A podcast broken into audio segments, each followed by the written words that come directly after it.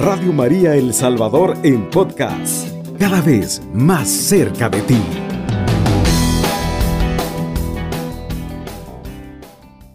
Seguimos con estos temas de espiritualidad teresiana, de discernimiento. Hemos en los últimos días estado hablando acerca del perdón, el perdón como fruto de la oración.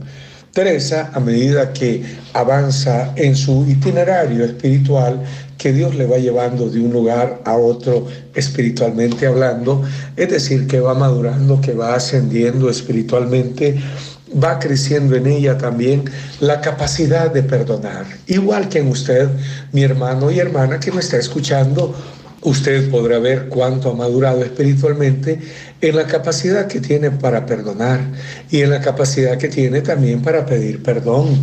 Esto es una de las virtudes primarias, ha dicho Teresa de Jesús, de cuando la relación con Dios es fuerte.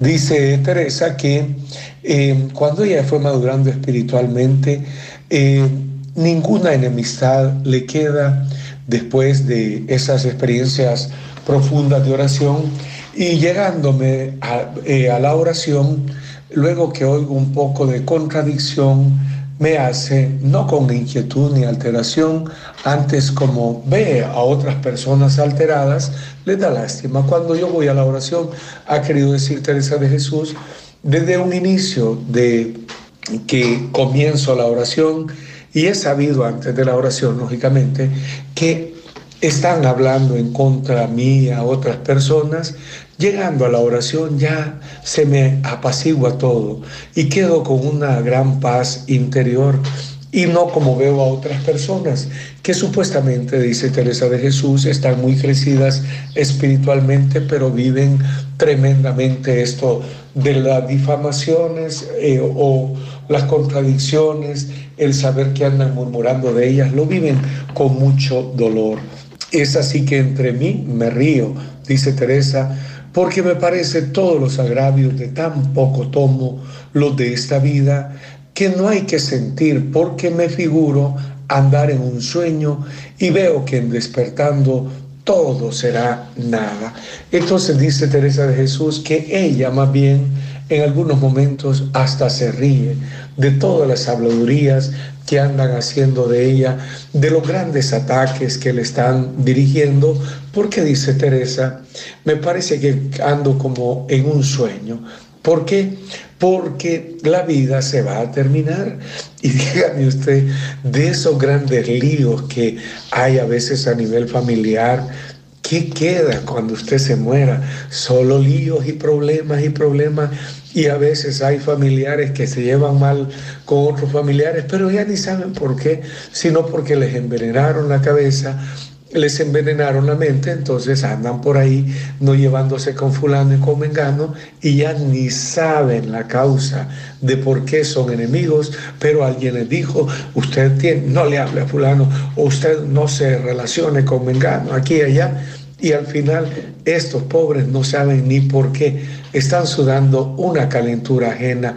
Y algo de eso nos está queriendo aclarar Teresa de Jesús. Dice, cuando yo voy a la oración y veo lo que andan diciendo de mí o hablando mal de mí, yo me río de mí misma, dice Teresa, y de todo lo que andan diciendo, porque la vida se va a terminar. Óigalo bien, usted, hermano y hermana que me escucha, esta vida que usted tiene se le va a terminar y un día va a ser llamado a la presencia de Dios.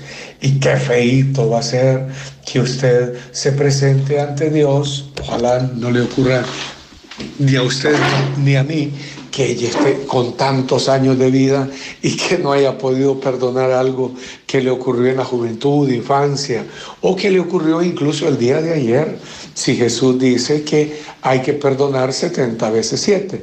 También ya hemos hablado un poco de cómo el auténtico perdón solo se puede dar cuando han cesado las hostilidades, porque si hoy perdono y me vuelven a atacar y demás, es un ejercicio bastante difícil que se puede lograr con la gracia de Dios, como logró Teresa y los grandes maestros de espiritualidad.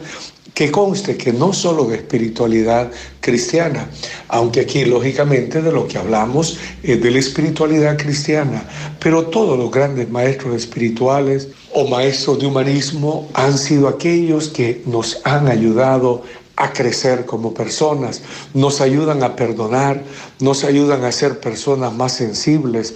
Usted ahí mira a Gandhi, no, Gandhi no era cristiano, pero su actitud de perdón, de no violencia, nos evangeliza, aunque él no haya sido cristiano. Usted mira tantos otros maestros espirituales, Buda y tantos otros verdaderos, incluso dentro de la mística musulmana está la mística sufí. Lo que pasa es que también en los medios de comunicación, en cuanto a lo musulmán, solo le dan la mala fama al Estado Islámico, que definitivamente está matando cristianos y algunos creen que están matando más el Estado Islámico que la misma Inquisición tan mal hablada en todos los medios de comunicación. Pero ahora que el Estado Islámico asesina tantos cristianos, aparentemente eso no es buena noticia, le dan una cobertura pero ínfima. Pero bueno, ahí vamos. Entonces, la mística sufí musulmana también nos habla del perdón.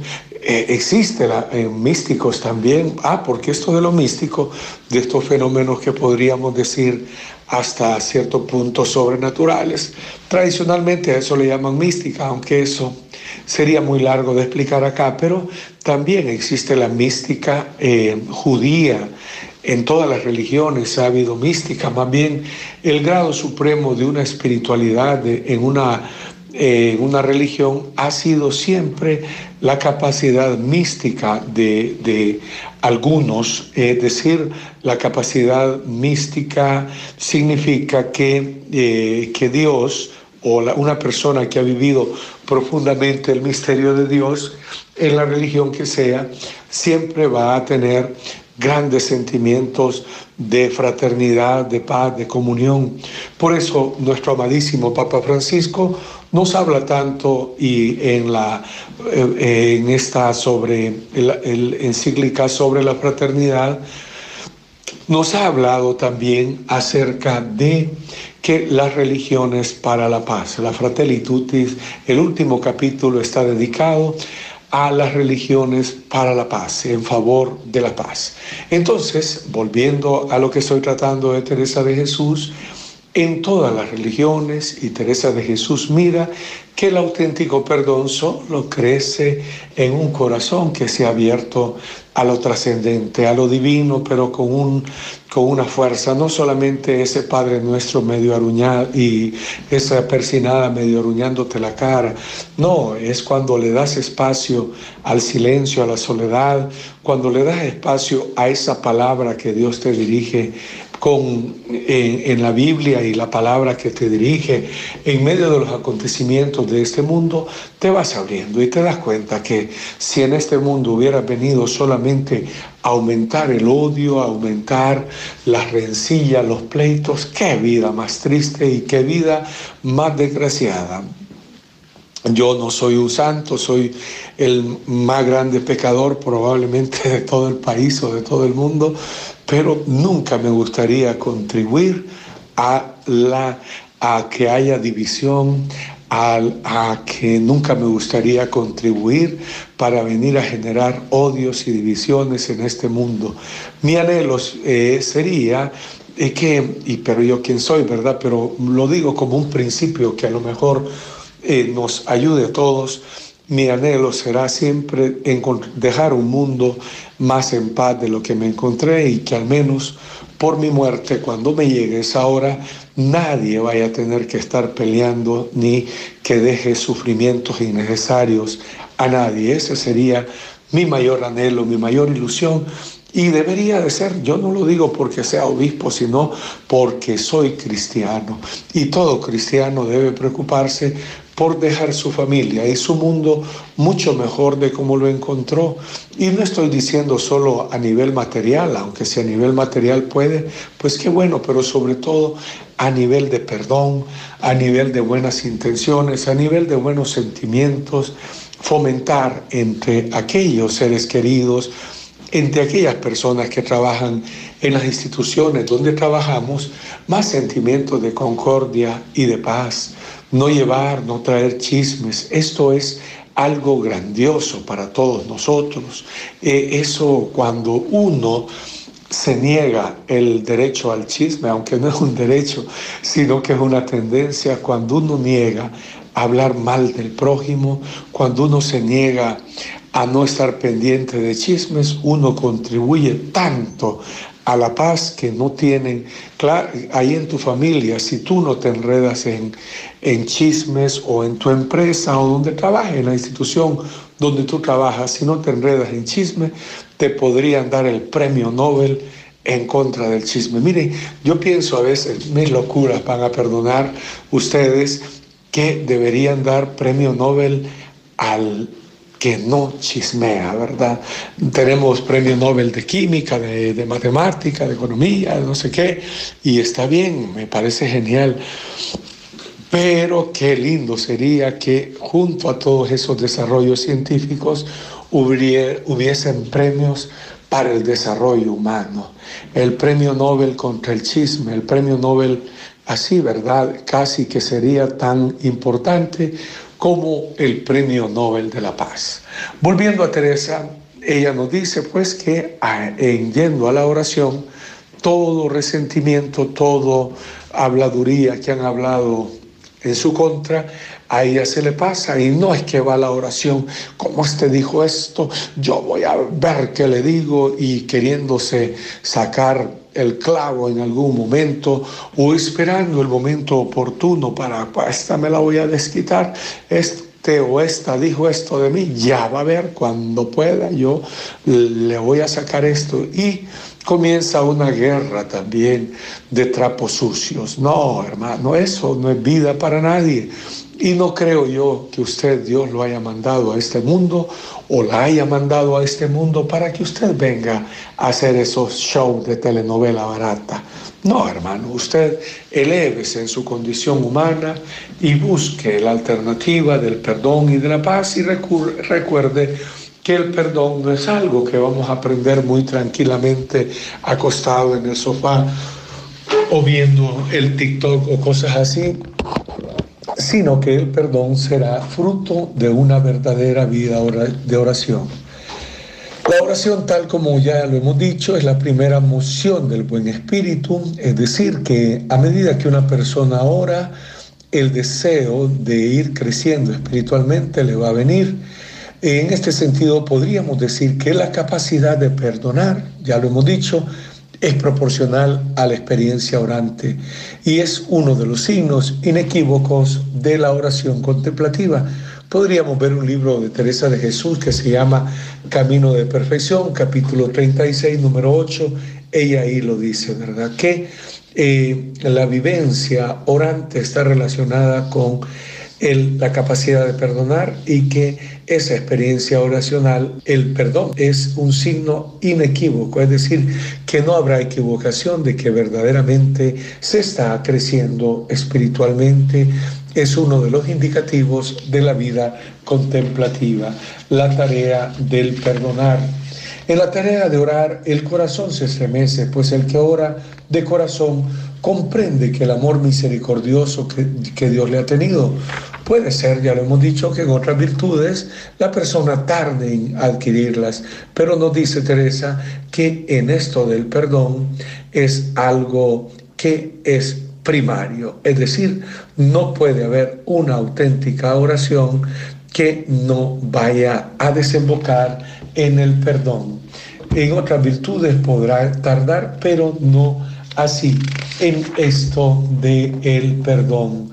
Eh, podríamos decir pues que vamos a ir concluyendo esto del perdón y recordemos a San Francisco de Asís, que ojalá fuera un lema de todos nosotros en este país, en este mundo y a veces en familias tan divididas.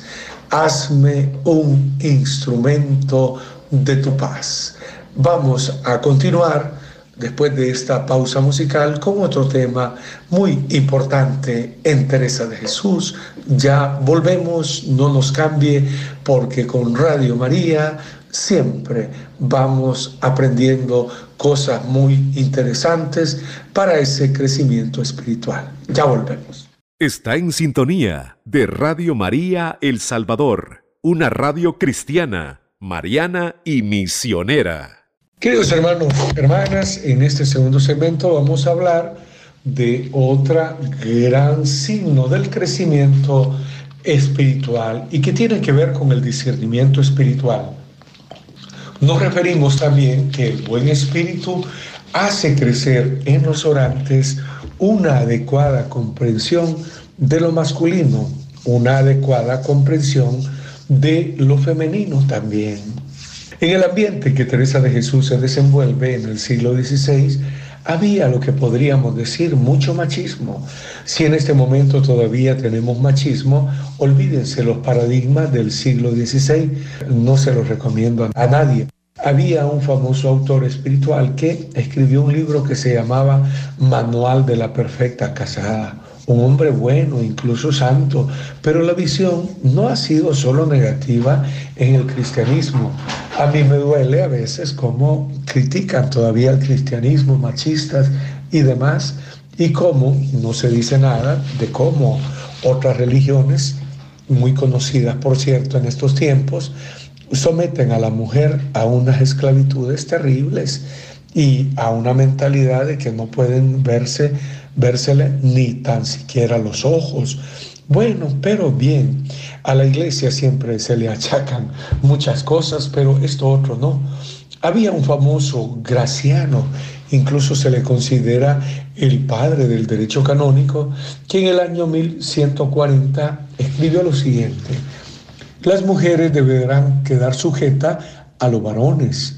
El orden natural para la humanidad es que las mujeres sirvan a los varones y los niños a sus padres, pues es justo que lo, que, que lo inferior sirva a lo superior. La imagen de Dios está en el varón y es única. La autoridad de la mujer es nula, que en toda cuestión se someta al dominio del varón. No puede enseñar ser testigos, dar garantías, sentarse en un juicio. Todo esto lo decía Graciano.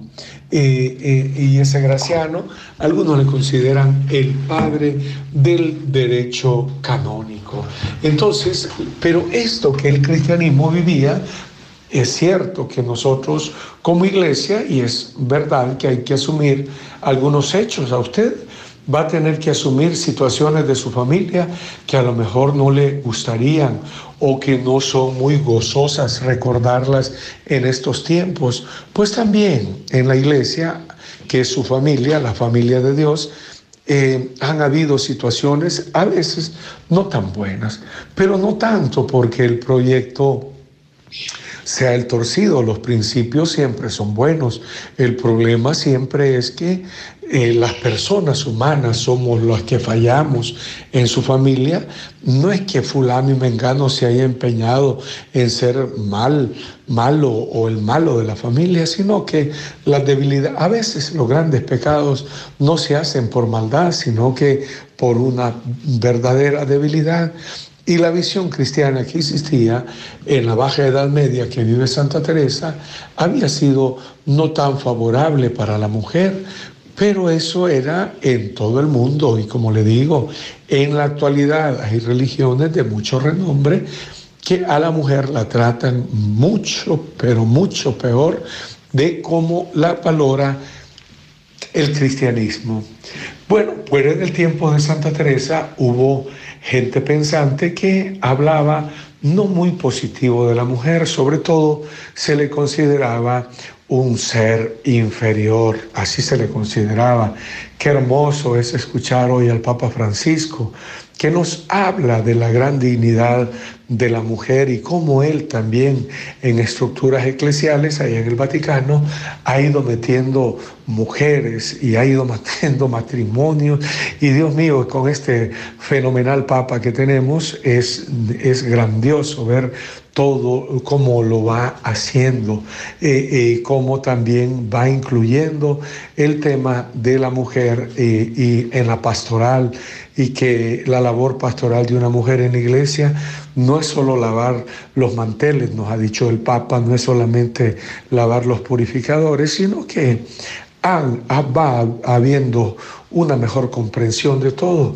Y eso no es tanto por otra cosa, sino porque el mismo espíritu va soplando a una adecuada, a una verdadera eh, valoración de la dignidad femenina también dentro de la iglesia. Pero grandes hombres pensantes de la Baja Edad Media habían hablado no tan positivo de la mujer, no tanto en que fuera un, un ser imperfecto o que la trataran como un animal, sino de que más bien hablaban de la superioridad masculina y se enfatizaba el, el discurso sobre las virtudes también. Y es que la palabra virtud viene de vir viris, y esto significa que lo virtuoso desde la antigüedad, no solo cristiana, sino que en todos los tiempos era asociado a lo masculino, ¿verdad? Lo virtuoso era lo masculino, porque la palabra virtud viene de la misma raíz de vir, de virilidad, pues de vir viris. Entonces, toda esta visión que algunos solo se la achacan al cristianismo, sino, pero que era una mentalidad en todas las culturas y en todas las religiones, pues definitivamente esto eh, eh, hizo que hubiera como todo un rescoldo por ahí o un contenido no tan favorable para la dignidad de la mujer o su valoración. En los tiempos de Santa Teresa, varios escribieron cositas así, por ejemplo, Hernando de Talavera, Francisco de Osuna, Tomás Cayetano de Vío, el famoso cardenal Cayetano, el Melchor Cano, famoso también, Fray Luis de León, eh, Domingo Báñez, amigo de Santa Teresa, todos ellos tuvieron eh, no una visión eh, marcadamente negativa de la mujer, pero en el fondo no era tampoco la visión más agraciada. En ese sentido hay que decir que Teresa es profetisa de un sano feminismo, cuyo fundamento, a diferencia de algunas corrientes modernas feministas a ultranza, está en la dimensión espiritual. Esto es cuando Teresa navega hondamente en las profundidades de su ser, cae en la cuenta de que el ser humano, hombre y mujer, posee una dignidad inabarcable, ella misma, dirá Teresa de Jesús, veo secretos en, en nosotros mismos que me traen espantada muchas veces. Cuanto más ha de haber ella, descubriendo la dignidad de la persona, dice, veo secretos en nosotros mismos que me traen espantada muchas veces, cuánto más ha de haber. Entonces quiero ser explícito para que no se me entienda mal. Teresa de Jesús es profetiza en su tiempo de un sano feminismo, pero a diferencia de algunos feminismos de estos tiempos que piensan que ser mujeres atacar eh, la masculinidad y los machistas atacar a las mujeres, no, Teresa no se mete en esa en esa novelería barata, sino que ella es en, la vida espiritual, en las dimensiones profundas de la oración que ella navega, que se da cuenta que la dignidad humana en el hombre y la mujer es inabarcable. ¿Por qué? Porque Dios creó al hombre y a la mujer a su imagen y semejanza. Por lo tanto, eso significa que ante un ser humano estamos viendo lo más hermoso que Dios ha podido crear en cuanto a dignidad, todos nos maravillamos ante unas montañas hermosas, ante el mar, ante los lagos, hoy los países donde hay nieve, la nieve, etcétera. Miramos cosas tan hermosas y en el, y en el espacio también la astronomía y tantas otras cosas hermosísimas. Pero la obra primera y por excelencia de Dios es el ser humano, creado a imagen y semejanza del mismo Creador. Por lo tanto, nunca estará el fundamento verdadero de un sano feminismo en hacer competencia. Ustedes los hombres nos atacaron o nos, nos tuvieron ahí debajo de la mesa, pues ahora les toca a ustedes y hablar como que todos fuéramos eh, eh, iguales. Sí, en cuanto a dignidad, somos iguales, pero un hombre y una mujer son distintos. Y en eso consiste la grandeza. Un hombre jamás podrá dar, eh, tener en su seno a un bebé, por ejemplo. Es una maravilla que solo las mujeres lo tienen. Y así como en eso, grandes cosas. Lo importante no es que nos hagamos iguales, sino que lo importante es entender las diferencias y cómo las diferencias hacen que el ser humano se complemente entre hombre y mujer, porque la dignidad está en los dos en los dos y solamente hombre y mujer son como dicen por ahí bromeando la media naranja, que encontraron su media naranja, es decir, hace alusión de alguna manera una palabra, un ejemplo que se utiliza así muy popular, hace alusión de cómo hombre y mujer están llamados a la complementariedad. Pero para Teresa todo esto comienza ¿Desde dónde? Desde la dimensión espiritual. Es ahí, en la oración, donde Teresa tenía los más grandes descubrimientos. Para Teresa de Jesús, bueno, los astrónomos, los astrólogos, los eh, los que estudian todo el cosmos o incluso los que eh, trabajan en grandes laboratorios científicos, ahí están siempre con el microscopio haciendo grandes descubrimientos. En el caso de Teresa de Jesús es todo lo contrario. Ella, pues donde hace los grandes descubrimientos es en la oración. La oración se le convierte pues como en su gran microscopio, por decirlo así, o de esos grandes lentes que ha visto usted en los reportajes de televisión, como para ver eh, las estrellas, eh, los observatorios. Eso es la oración para Teresa. Y ahí es donde Teresa de Jesús logra descubrir la gran dignidad y hermosura de las almas. Es decir, solo ahí es donde Teresa de Jesús logra ver que definitivamente hombre y mujer son iguales en dignidad. Esto lo vino a reconocer el Concilio Vaticano II, que la, íntima dignidad que tiene tanto hombre y mujer y que la vocación más alta a la que Dios nos llama es a la unión con Dios. Y en esto de la unión con Dios resulta que siempre es una llamada universal a la unión con Dios. Y que conste que la gran mayoría de santos en la iglesia, hay muchos santos varones, pero si usted saca en proporción, siempre las mujeres son eh, en mayor cantidad de santas que en los hombres, porque eso eh, hasta Teresa de Jesús lo dice y ya lo iremos ampliando en su momento.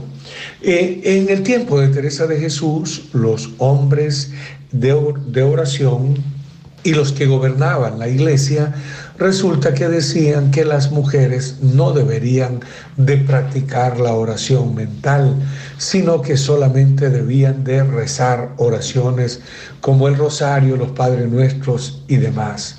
Teresa no logra entender esa visión porque creían aquellos hombres que a las mujeres les podían venir más invenciones que a los hombres. Habían habido algunos casos de algunas mujeres, ¿verdad?, que eh, inventaban visiones, algunas se cortaban incluso los puños para decir que tenían éxtasis, eh, que tenían eh, esto de, los estigmas y tantas otras cosas. Pero también los hombres no estaban ajenos a toda esta problemática y más de algún falsario y algunas veces hasta, espero que no me censuren todo esto, hasta abusador se encubría detrás de muchos fenómenos pseudo espirituales. Ha sido un fenómeno trágico, no solo dentro de la iglesia, sino también en sectas y en otros movimientos no católicos, no cristianos, el hecho de que supuestamente grandes líderes carismáticos terminan pues en enredos sexuales, abusando y aquí y allá. El Señor nos ayude a todos, pero Teresa de Jesús eh, no logra entender lo que aquellos hombres dicen, que no es para mujeres eh, la oración, que les podrían venir ilusiones y un montón de cosas que la seguiré compartiendo después de esta pausa musical. Ya volvemos. Está en sintonía de Radio María El Salvador, una radio cristiana, mariana y misionera. Bien, antes de la pausa musical les decía que había unos hombres espirituales que decían en el tiempo de Teresa que no es para mujeres la oración, que les podrían venir ilusiones, que mejor será que hilen y, y que deberían de tejer, que no deben de tener estas delicadezas espirituales, que basta con que recen el Pater Noster, es decir, el Padre Nuestro y el Ave María. Estos pensadores con respecto a las mujeres llegaban a la lamentable conclusión que no es vuestro de enseñar, es decir, no es para las mujeres enseñar, siendo crítica ante la posición de que por la condición femenina no se puedan hacer mayores cosas en el servicio de Dios, Terese asume una postura audaz. Hemos de ser predicadores de obras, ya que el apóstol y nuestra inhabilidad nos quita que lo seamos en palabras. Y es que San Pablo nos habla de que no es para las mujeres enseñar. En el fondo estaba también todo aquello de la cultura de aquel tiempo, tanto la hebrea como cualquier otra cultura en aquellos tiempos, nunca han tenido una visión muy positiva de cómo, de la dignidad, porque ha habido un patriarcalismo y no hay que asustarse, esto es algo que hay que asumir. Y no es que ahora pues démosle la vuelta a la moneda, como dicen hoy nosotros y ustedes los hombres. No, eso sería un, despropósito, más bien la complementariedad y la valoración de la dignidad de las dos de tanto de lo masculino como de lo femenino. Entonces Teresa de Jesús sabiendo que el apóstol San Pablo, que también lo dice, y esa pues era parte de la cultura de su tiempo, que no es para las mujeres enseñar, pues Teresa dice, pues ya, nosotros no podemos enseñar porque lo dice el apóstol, el apóstol San Pablo. Pues entonces nosotros debemos de dedicarnos a ser predicadoras de obras. Y esto es muy también alentador para todos. A veces usted no va a poder decir alguna palabra, no va a poder predicar a lo mejor en su parroquia y si pertenece a un movimiento espiritual, a lo mejor no lo va a poder hacer en su movimiento, ni también en su pequeña comunidad, pero hay algo que en lo que todos deberíamos de ser predicadores y es en las obras, ser predicador de obras, no tanto de palabras, porque si bien es cierto, es un don también el de la predicación, hay hermanos que tienen una soltura de palabra increíble y una capacidad para meter a los que les están escuchando en lo que ellos están diciendo, increíble. Pero las predicaciones que más le gustan al Señor son las predicaciones que son de obras. Y hay hermanos y hermanas que a lo mejor en cualquier lugar donde desarrollan su fe no dicen grandes predicaciones o grandes discursos, pero la vida de ellos es la mejor predicación o la vida de estas personas es el mejor ejemplo de vida cristiana que hay y a veces no dicen ninguna palabra. Se cuenta aquella historia que tal vez en esta radio se ha repetido ya en varias ocasiones de Francisco de Asís, que un día le dice a sus hermanos que van a ir a predicar. Y algunos prepararon libros, y iban por ahí, por las calles, y nunca aparentemente comenzaban a predicar. Hasta, y que le dice Francisco que hay que volver ya al convento y algunos hermanos le dicen, pero ¿cómo? Si no hemos predicado nada. Y Francisco de Asís les dice que ya con que la gente les haya visto, ya habían predicado. Qué lindo, hermano. Ante tanta verborrea, ante bla, tanta bla, bla, bla, incluido seguramente hasta mi bla, bla, bla, pues que, miren, yo creo que ya lo he dicho aquí también, Creo que esta ha sido la generación que más ha oído hablar de Jesús. Televisión, radios, medios digitales. Pero es que hoy el Evangelio se dice por todos lados y se anuncia, hasta en los buses se ponen letreros, Jesús, amigo que nunca falla. y textos bíblicos por aquí y por allá. Y qué bueno, a mí me parece muy bueno que todo eso lo hagamos, pero nunca ha sido también la gente tan indiferente como en estos tiempos. Porque si el cristianismo ya estuviera bien cimentado en nuestro mundo, les aseguro que no tendríamos guerras, les aseguro que viviríamos más en paz. Un evangelio que no nos lleve a ser constructores de paz es un evangelio muerto.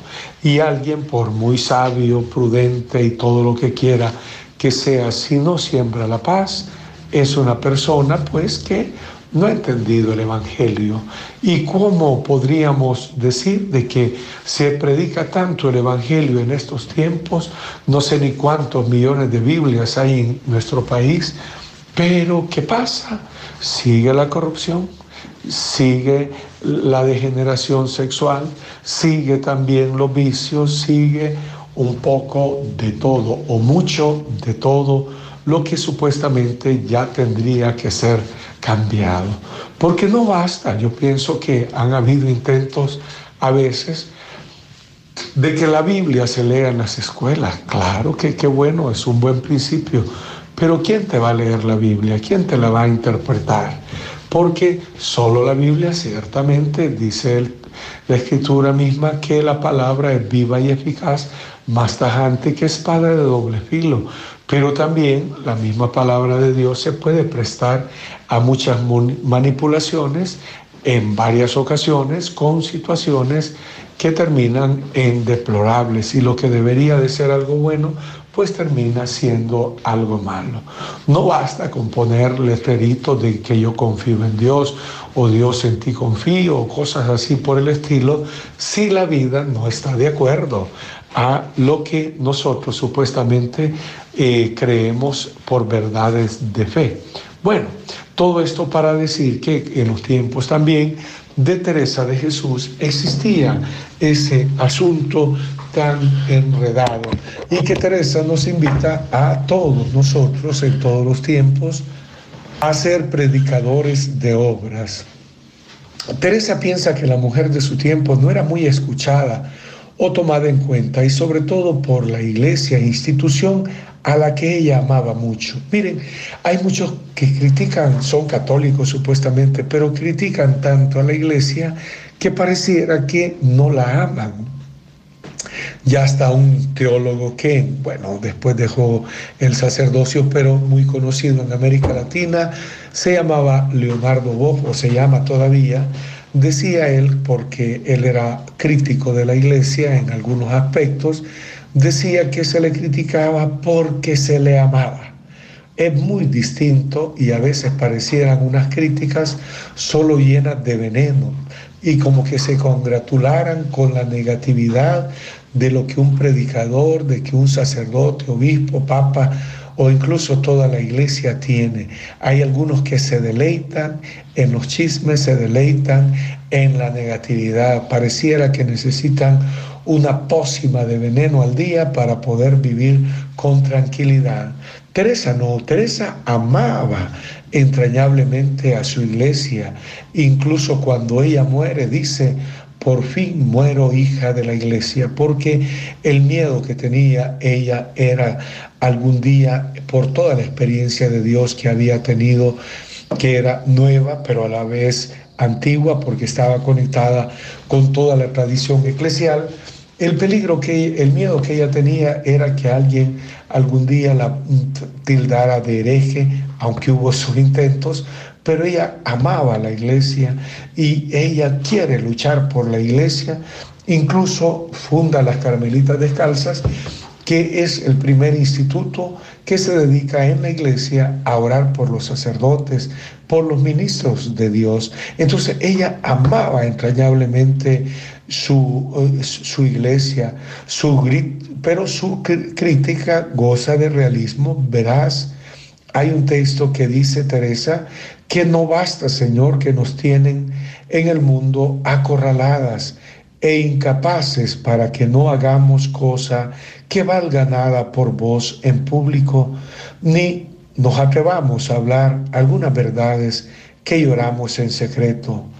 ¿No nos habrías de hacer tú una causa justa, Señor? ¿Es esto tu justicia? No lo creo yo, Señor, de vuestra bondad y justicia, que soy juez justo y no como los jueces del mundo, que como son hijos de Adán y en fin varones, no hay virtud de mujer que no tengan por sospechosa. Sí, que algún día ha de haber, Rey mío, que se conozcan todos.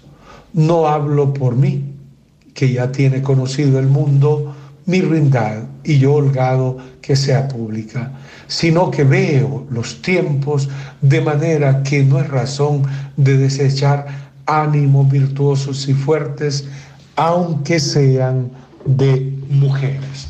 Miren, este es un escrito que Teresa lo, lo puso en Camino de Perfección, versión del Escorial, capítulo 4, número 1. Teresa dice que el mundo les tiene acorraladas, era la visión de la iglesia en aquel tiempo. Felipe II, el rey de turno de Teresa, cuando se están sucediendo todos los fenómenos de Lutero, Calvino, Zwingli, Enrique VIII y todo lo demás, pide que los hombres se dediquen a predicar y que las mujeres se dediquen a orar y que es ahí viene un tiempo de una clausura sumamente estricta. Las mujeres a orar por la iglesia y Felipe II iba a querer convertir nuevamente a todo mundo a fuerza de las armas. Entonces estaba muy claro los que pertenecían al rey y eran militares a luchar por la cristiandad, los hombres que eran sacerdotes a predicar el Evangelio y las mujeres en clausura estricta, es decir, encerradas, dedicadas a la oración por la iglesia y por todas las necesidades del mundo. Entonces Teresa dice que nos tienen acorraladas, que no podemos hacer nada por vos en público. Entonces dice Teresa, y no podemos tampoco decir de unas cosas que lloramos en secreto. ¿A qué se refería? La falta de testimonio de muchos hombres, no solo de iglesia, sino fuera de iglesia también, que todos los tiempos siempre han habido situaciones reñidas con la moral. Pues bien, Teresa dice, verdad es que lloramos en secreto, que algún día a lo mejor se van a conocer. No lo digo por mí, que yo, dice Teresa, qué bueno que se sepa hasta en público todos mis males. No, dice ella. Por lo tanto, llega a una conclusión, ella lo dice, para que el tiempo, y ahora es un tiempo mejor para escucharla, que no hay que desechar ánimo virtuoso de nadie, aunque sea de mujeres. Miren qué interesante la postura de Teresa. No, Señor mío, estos hombres, como en fin todos varones, todos hijos de Adán, no hay virtud de mujer que no tengan por sospechosa. Pero ella que conocía perfectamente la condición femenina, se da cuenta de que, de que no es tiempo de desechar virtudes, no es tiempo de desechar ánimos animosos, como ella le decía, es decir, almas llenas de ánimo por la causa de Dios, aunque sean de mujeres. Y si Teresa pudiese haber hecho algo más que orar, lo hubiera hecho. De hecho, fundó muchos monasterios, de hecho, escribió muchos libros espirituales y además de todo eso, fue una mujer que amó entrañablemente la iglesia. Por eso, aunque usted sepa de males y, y, mire tantas incoherencias dentro de la iglesia, no me refiero solo a los sacerdotes, sino que laicado y a todo, ame profundamente a la iglesia, porque solo amándola va a poder hacer usted motivo de cambio en esa estructura eclesial. Eh, despedazarnos, tomar dosis diarias de veneno para ver toda la negatividad que hay, eso es muy fácil, pero es mucho más valiente siempre tratar de amar lo imperfecto, lo que otros quisieran condenar y solo desde ahí poder ser unos auténticos agentes de cambio. Voy terminando ya el programa, pero siempre con la oración de Santa Teresa de Jesús. Nada te turbe, nada te espante, todo se pasa, Dios no se muda. La paciencia todo lo alcanza, Quien a Dios tiene, nada le falta. Solo Dios basta. Y que les bendiga el Dios Todopoderoso, que es Padre, Hijo y Espíritu Santo. Amén. Cubriendo todo El Salvador. Radio María, 107.3 FM.